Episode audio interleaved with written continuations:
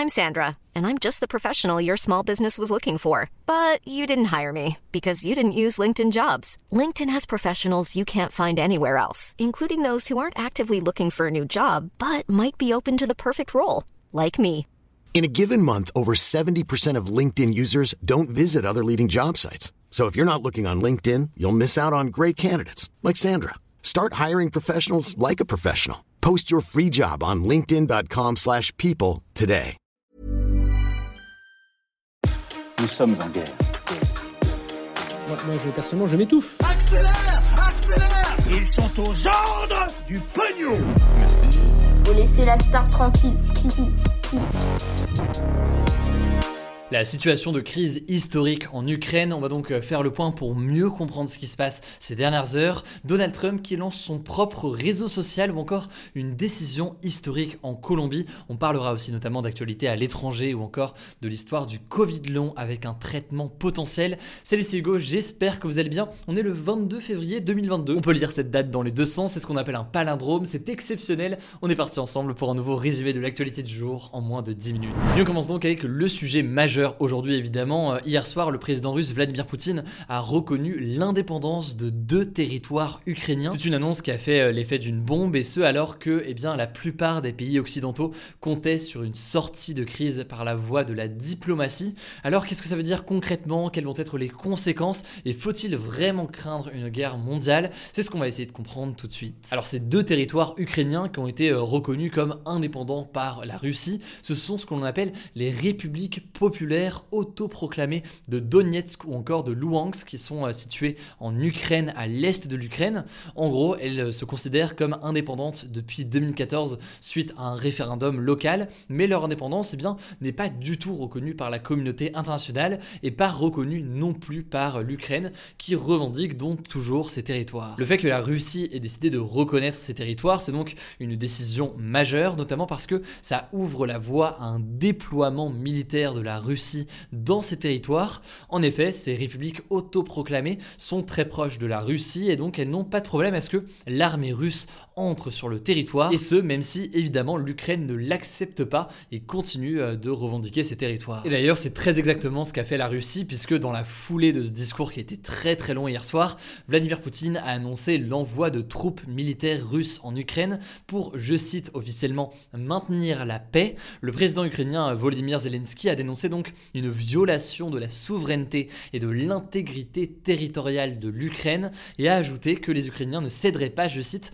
une seule parcelle du pays. Face à cela, le chef de la diplomatie de l'Union européenne, Joseph Borrell, a confirmé ce mardi matin que des troupes russes sont entrées sur le territoire ukrainien, dans le Donbass, donc qui est cette région à l'est de l'Ukraine dont on parle depuis le début. Et selon lui, ce n'est pas à ce stade une invasion de grande ampleur, même s'il a appelé, je cite, les pays européens à agir vite. À noter au passage que euh, sur ça, Vladimir Poutine a confirmé en fin de journée euh, une assistance militaire russe à ces deux territoires, tout en précisant que cette annonce n'impliquait pas dans l'immédiat l'envoi de troupes russes en Ukraine, ce qui vient donc euh, contredire notamment les déclarations de l'Union européenne aujourd'hui. L'Union européenne a donc réagi après les annonces de Vladimir Poutine en promettant des sanctions contre la Russie. Tout ça pour l'instant est relativement flou, mais surtout il faut bien comprendre que dans le cas de l'Union européenne, il y a un sujet majeur, c'est l'enjeu de l'énergie. En effet, le gaz venant de Russie représente 40% des approvisionnements de l'Union européenne.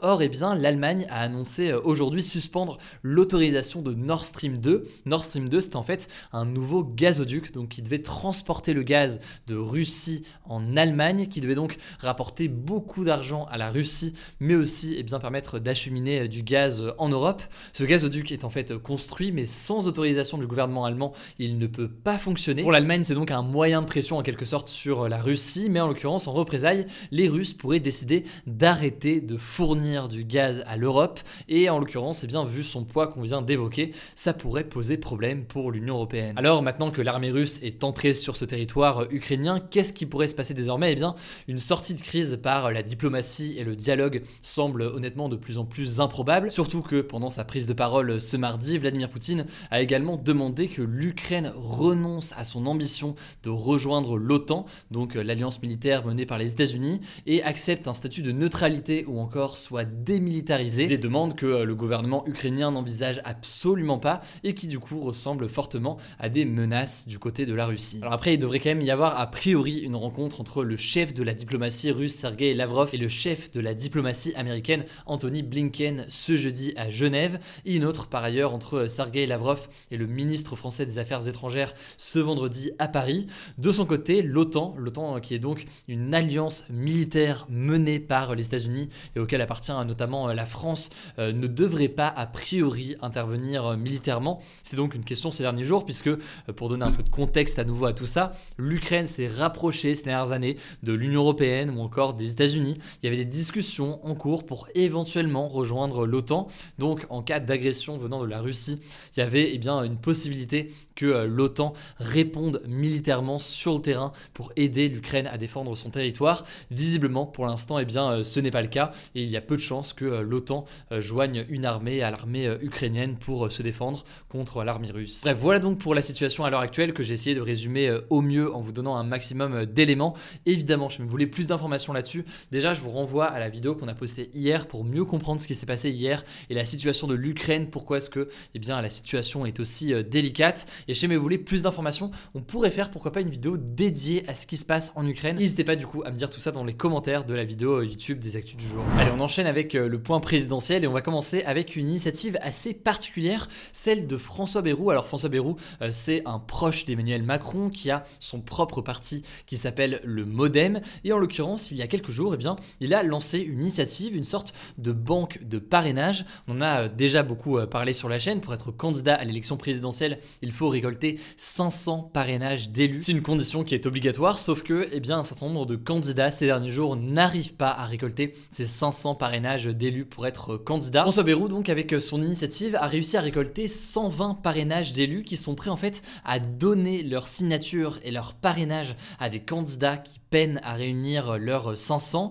Alors, selon François Bayrou, ces parrainages sont destinés à être répartis à des candidats qui sont au-dessus de 10% dans les sondages. Donc, ça vaut pour Marine Le Pen, Éric Zemmour ou encore Jean-Luc Mélenchon, qui sont à plus de 10% dans les sondages, mais qui n'ont pas encore leur parrainage pour se présenter officiellement à cette présidentielle. Alors c'est une initiative qui a été saluée par certains, puisqu'ils considèrent que euh, de ne pas avoir de tels candidats à la présidentielle quand ils sont si hauts dans les sondages, eh bien ça n'aurait euh, aucun sens. Mais d'autres ont critiqué la méthode, notamment le fait de réserver ça à ceux qui sont à plus de 10% dans les sondages, alors que eh bien, en ce moment il y a d'autres candidats qui ne sont pas à 10% dans les sondages, qui sont en grande difficulté pour récolter euh, leur parrainage. On aura l'occasion, je vous l'ai déjà dit hier, de faire un sujet dédié à cette question euh, des parrainages dans la semaine, donc euh, dans le cadre de ces actus du jour. Deuxième information concernant les parrainages, la candidate du Rassemblement national, Marine Le Pen, a annoncé qu'elle suspendait sa campagne de terrain, donc ses déplacements, meetings, etc., le temps d'obtenir ses 500 parrainages justement, et ce, alors qu'elle en a officiellement 393 à l'heure où je tourne ces actus du jour. L'argument avancé publiquement, c'est donc que c'est un moyen pour elle eh bien, d'alerter les médias sur sa difficulté à réunir ses parrainages. Allez, dernière information euh, de ce point présidentiel qui est déjà bien chargé. 8 jeunes sur 10 envisagent d'aller voter pour l'élection présidentielle. C'est ce qu'indique un sondage Ipsos Soprasteria qui a été diffusé euh, cette semaine. Et c'est un chiffre très élevé, ou plutôt élevé quand même, parce que pour vous donner un élément de comparaison, lors de la précédente élection présidentielle en 2017, c'est 7 jeunes sur 10 qui sont allés voter. Donc là, potentiellement, ce sera plus. Par contre, le deuxième chiffre à retenir de ce sondage, c'est que 66% des jeunes interrogés estiment que les candidats à l'élection présidentielle s'intéressent peu ou pas suffisamment à leurs préoccupations. Allez, on continue avec les actualités en bref. Et d'abord, cette première actualité au Royaume-Uni, il n'y a aujourd'hui plus aucune restriction liée au coronavirus. Et à partir de jeudi, il ne sera même plus obligatoire de s'isoler lorsqu'on a euh, le coronavirus, même si, bien entendu, ça reste recommandé. En gros, désormais, le coronavirus est considéré euh, comme d'autres maladies euh, telles que euh, la grippe et pourtant de nombreux Anglais sont euh, sceptiques puisque 3 sur 4 désapprouvent euh, ces annonces. Cela dit donc, fin complète des restrictions au Royaume-Uni avec notamment le variant Omicron qui a changé la donne en étant beaucoup plus contagieux et euh, provoquant moins aussi de formes graves. On verra si d'autres pays font de même dans les prochains jours. Deuxième information, vous avez promis qu'on vous tiendra au courant, le policier qui était recherché pour le meurtre de sa compagne a été arrêté ce mardi dans le Var. Arnaud B était recherché euh, depuis le 28 janvier, il est soupçonné du féminicide de sa compagne qui avait été euh, retrouvée décédée au Blanc-Minil en région parisienne. Il s'est rendu ce mardi matin dans un commissariat dans le sud de la France. Troisième actualité, le réseau social de l'ancien président américain Donald Trump qui s'appelle Truth Media est disponible depuis ce lundi. Il sera complètement opérationnel à partir de la fin mars. Alors pour rappel, Donald Trump a été banni de Twitter, Facebook ou encore YouTube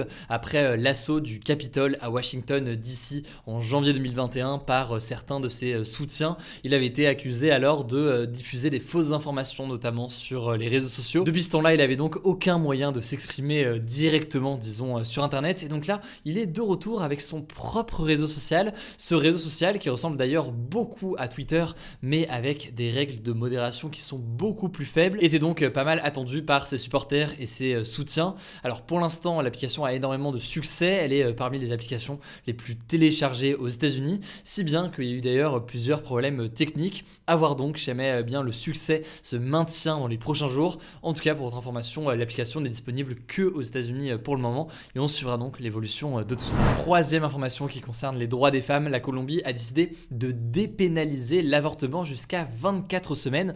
En gros, jusque-là, eh bien, les femmes pouvaient aller en prison pour avoir avorté, sauf en cas de viol ou de danger pour la femme ou le fœtus. Le vote a eu lieu ce lundi et de nombreuses militantes ont salué une avancée majeure donc pour les droits des femmes. À noter au passage que l'avortement reste encore complètement illégal et passible de condamnation dans quatre autres pays d'Amérique latine, en l'occurrence au Salvador, au Honduras, au Nicaragua ou encore à Haïti. Enfin, dernière en bref aujourd'hui, et c'est une bonne nouvelle pour les personnes atteintes de Covid long, donc des personnes qui continuent à ressentir des symptômes du coronavirus au-delà de 4 semaines après euh, leur contamination au Covid. Bien en l'occurrence, des chercheurs de l'Université euh, de Californie ont découvert que les antihistaminiques, c'est assez difficile à prononcer, mais c'est donc des éléments qui sont utilisés habituellement pour euh, soulager les réactions allergiques, pourraient être efficaces pour aider à guérir du Covid long. Alors l'étude rappelle qu'aucun traitement n'existe à l'heure actuelle pour traiter ces Covid longs, mais ça reste donc une conclusion assez prometteuse avec des essais qui vont se poursuivre dans les prochains jours, sachant que actuellement 54 millions de personnes à travers le monde souffrent de Covid long. Voilà, c'est la fin de ce résumé de l'actualité du jour. Évidemment, pensez à vous abonner pour ne pas rater le suivant, quelle que soit d'ailleurs l'application que vous pour m'écouter. Rendez-vous aussi sur YouTube et sur Instagram pour d'autres contenus d'actualité exclusifs. Écoutez, je crois que j'ai tout dit, prenez soin de vous et on se dit à très vite. Mom deserves the best, and there's no better place to shop for Mother's Day than Whole Foods Market. They're your destination for unbeatable savings, from premium gifts to show-stopping flowers and irresistible desserts. Start by saving 33% with Prime on all body care and candles. Then get a 15-stem bunch of tulips for just $9.99 each with Prime. Round out Mom's menu with festive rosé, irresistible berry chantilly cake, and more special treats. Come celebrate Mother's Day at Whole Foods Market.